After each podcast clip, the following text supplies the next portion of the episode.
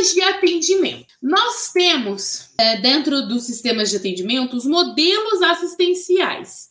Modelos assistenciais é a forma como será ofertada a saúde. Modelo assistencial é a forma como será ofertada a saúde. Os modelos assistenciais, eles são combinados de tecnologias utilizadas para a organização dos serviços de saúde em determinados espaços e os modos de intervenção em saúde. Lembre-se que os modelos assistenciais, eles são organizados de forma a atender às necessidades desses, dessas populações dentro desses espaços. Quando o modelo assistencial ele está sendo é, está sendo gerido, não quer dizer que ele vai ser somente aquele, aquele tipo de modelo. Por exemplo, temos o modelo é, assistencial sanitarista. Não quer dizer que obrigatoriamente todos os lugares utilizará aquele tipo de modelo. Naquele momento, necessário é que se utilize o modelo assistencial sanitarista, mas ele pode ser mesclado com outros tipos de modelos assistenciais. Vamos lá exemplificar. Os principais modelos assistenciais: modelos hegemônicos, modelos sanitaristas, modelo médico assistencial privativista, modelo de atenção gerenciada, modelo de campanhas sanitárias e programas especiais. Esses são os modelos de assistência, especificamente de saúde, modelos assistenciais de saúde sistêmico, tá? Sistêmico, não específicos para a saúde bucal. Existem os, os sistêmicos, que são para as demandas médicas, e você vai ver que aqui, durante, quando a gente for conversar sobre os modelos assistenciais, a gente vai falar muito sobre esse privilégio médico, sobre modelos é, que são que são focados no atendimento médico, e aí a gente vai encontrar modelos assistenciais especificamente da saúde bucal. Beleza? Modelo hegemônico. Já lembra o que, que significa hegemônico? É um modelo que privilegia as demandas espontâneas da população com atendimento, atendimento médico unicamente. Hegemônico, hegemonia médica. Lembra isso? Hegemonia médica. É um atendimento médico unicamente. Tem como características individualismo, saúde e doença como mercadoria, história da prática médica, medicalização dos problemas, privilégio da medicina curativa, estímulo ao consumismo médico. Vimos isso muito lá entre 1960 e 1980, quando nós tivemos aí uh, o INPS e o INAMPS como sendo modelos de saúde pública, onde o foco era extremamente curativista, não se tinha nada de prevencionista, e a cabeça desse modelo hegemônico era exatamente o médico. O médico como cérebro pensante do modelo hegemônico. Hegemonia médica era um sistema de atendimento estritamente médico e o foco médico e o foco na doença medicalização dos problemas, privilégio da medicina curativa, estímulo ao consumismo médico. Modelo sanitarista. O que, que a gente pensa de modelo sanitarista? Lembra da revolta da vacina?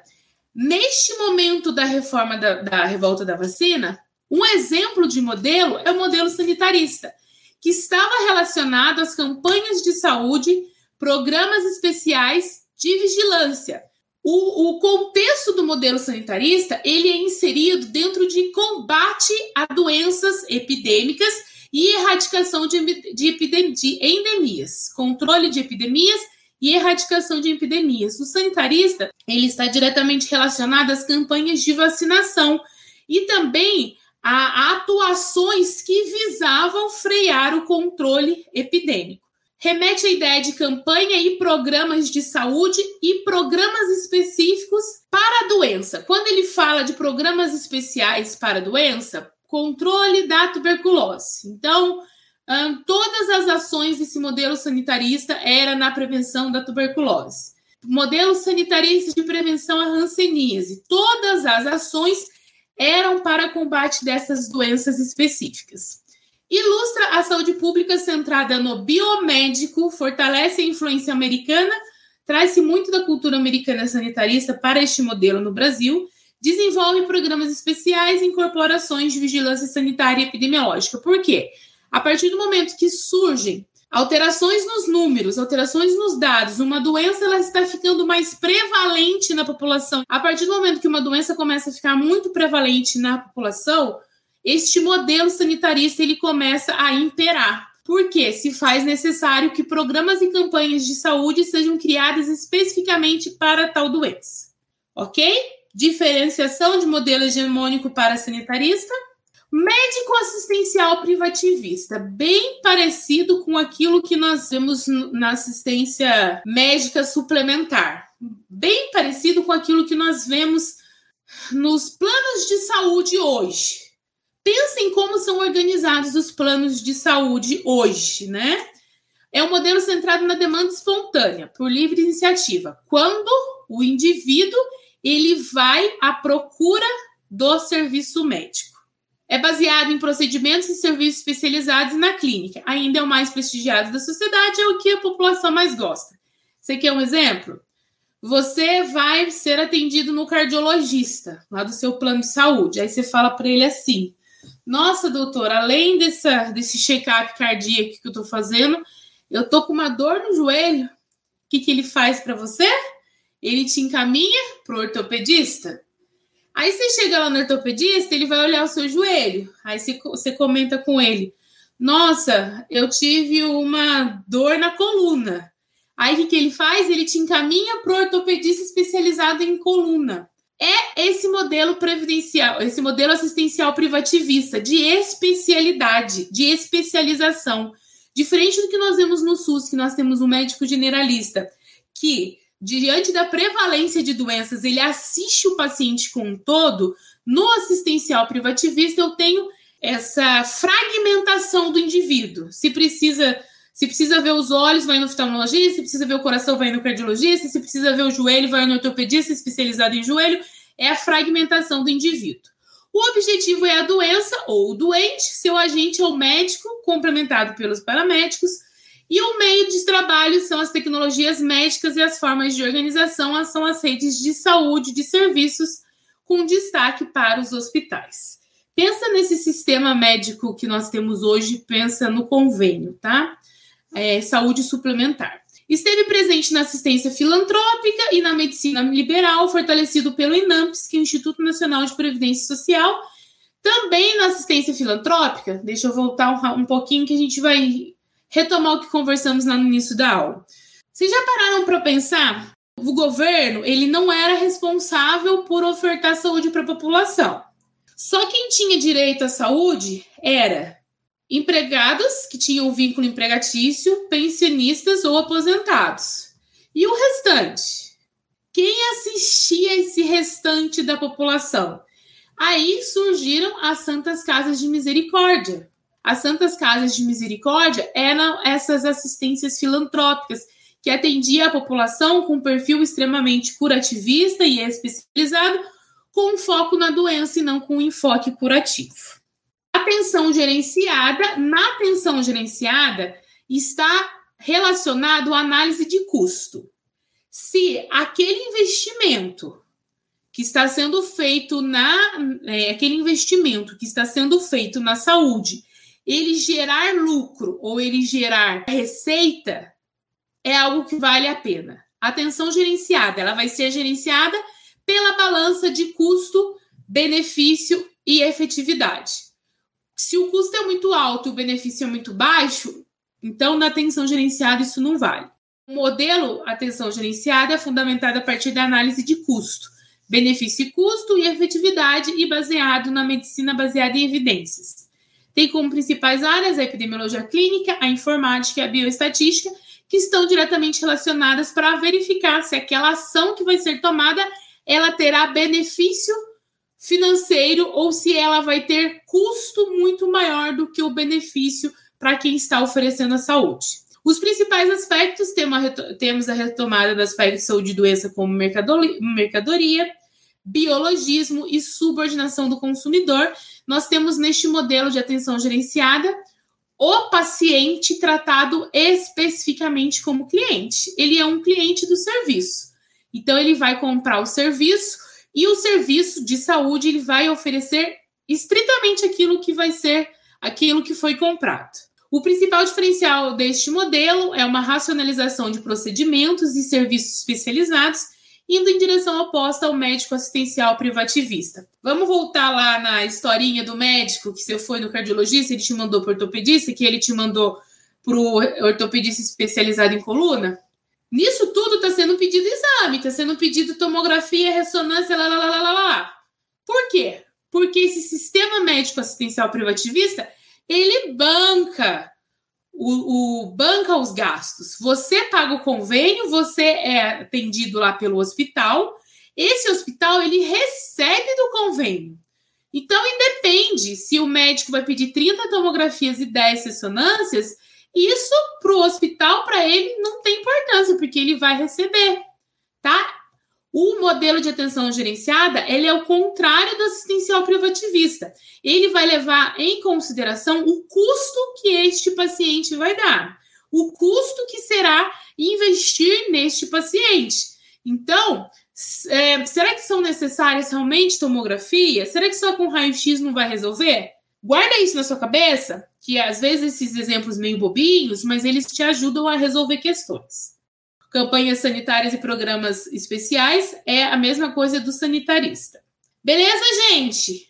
Esses foram os modelos assistenciais de saúde geral, tá? Modelos assistenciais de saúde bucal. Muito importante a partir deste momento. Não que os outros não sejam, mas é importante que nós saibamos esses modelos assistenciais. Primeiro deles, modelo assistencial em saúde bucal odontologia sanitária e sistema incremental. Priorizou-se a atenção aos escolares, iniciou-se na década de 50, grava isso na cabeça, década de 50, pelo Serviço Especial de Saúde Pública, Serviço Especial de Saúde Pública, na década de 50, com enfoque curativo reparador em áreas estratégias de ponto de vista econômico. Enfoque curativo reparador. Qual era o foco do modelo sanitário e sistema incremental? Curar curar as doenças bucais, curar a doença cárie. E neste modelo de saúde bucal, nós tínhamos um sistema que privilegiaria escolares. Assistência odontológica, com uma, com uma abrangência predominante em escolares de 7 a 14 anos. Introduz algumas medidas preventivas e, mais recentemente, pessoal auxiliar em trabalho a quatro mãos. O que, que a gente precisa saber da odontologia sanitária e sistema incremental? Introduzido na década de 50 pelo Serviço Especial de Saúde Pública, enfoque curativo, é, curativo reparador, assistência odontológica abrangente e predominante em escolares de 6 a 14 anos, introduz algumas medidas preventivas, apesar de ser curativo, ele tem medidas preventivas e inclusão do pessoal auxiliar, odontologia a quatro mãos, odontologia sanitária e sistema incremental. Odontologia simplificada. Olha que existe diferença: odontologia sanitária e sistema incremental, e odontologia simplificada e odontologia integral. Aqui nós estamos por volta do final dos anos 70. Enfatizou a mudança dos espaços de trabalho. O cirurgião dentista, ele sai lá do consultório dele, das quatro paredinhas, e ele, ó, muda o seu espaço de trabalho. Olha as características bem parecidas com aquilo que nós vemos hoje no Sistema Único de Saúde. Conta aí para mim se algum de vocês já tem experiência de trabalhar no SUS. E aí você me conta se não é uma característica do que nós vemos hoje no SUS. Suas principais características foram promoção e prevenção em saúde bucal, com ênfase na, na saúde coletiva e educacional, abordagem da participação comunitária, simplificação e racionalização da prática odontológica desmonopolização do saber. Lá não é o dentista que sabe tudo, na odontologia simplificada e odontologia integral, dá-se poder também, desmonopoliza o saber com a incorporação do pessoal auxiliar. Inclusive, segundo a Política Nacional de Saúde Bucal, fala que a educação em saúde ela é prioritariamente de responsabilidade da equipe de saúde bucal, aonde o cirurgião dentista ele deverá fazer orientação, coordenação e supervisão, mas quem faz a parte de educação e saúde deverá ser a equipe auxiliar. Beleza? Instituído nos anos 70, mudança dos espaços de trabalho, tira o dentista do consultório e leva para relações intersetoriais na sociedade, com ênfase em promoção e prevenção de saúde bucal, com ênfase em saúde coletiva e educacional, abordagem e participação comunitária, simplificação e racionalização odontológica e desmonopolização do saber com incorporação do pessoal auxiliar. Nós temos aí dois tipos de modelo que traz essa importância da equipe do pessoal auxiliar. Programa de inversão de atenção ou PIA. Final da década de 90. Viemos lá então, 50, 70, final da década de 90. Sua principal característica se baseava em intervir antes e controlar depois. Por favor, não esqueçam dessa característica do PIA: intervir antes e controlar depois. Uma matriz programática é desenvolvida e buscou se adaptar-se ao SUS, porém sem preocupação com a participação comunitária. Estabeleceu-se um modelo centrado em três fases. PIA tem três letras, então nós temos três fases: estabilização da doença, reabilitação da doença e declínio da doença. Segundo o programa de intervenção é, de intervenção da atenção, para a doença cárie, nós não teríamos cura. O indivíduo que uma vez teve cárie, ele estaria, entre aspas, para sempre doente. Ele estaria em um processo de controle de cárie, mas não curado da doença cárie. Ações de controle epidemiológico da doença cárie, uso de tecnologias preventivas modernas, mudança de cura para controle e ênfase no autocontrole em ações de caráter preventivo promocional o indivíduo autônomo para cuidar da sua própria saúde. PIA tem três palavras, modelo centrado em três fases: estabilização da doença, reabilitação e declínio da doença. Muda-se o contexto de cura para controle. O indivíduo, uma vez doente, uma vez com doença cárie, ele não, nunca estaria curado, ele estaria sob controle do processo carioso. A qualquer momento pode haver um desequilíbrio e esse indivíduo pode voltar a ter lesões de cárie que faz muito sentido, né?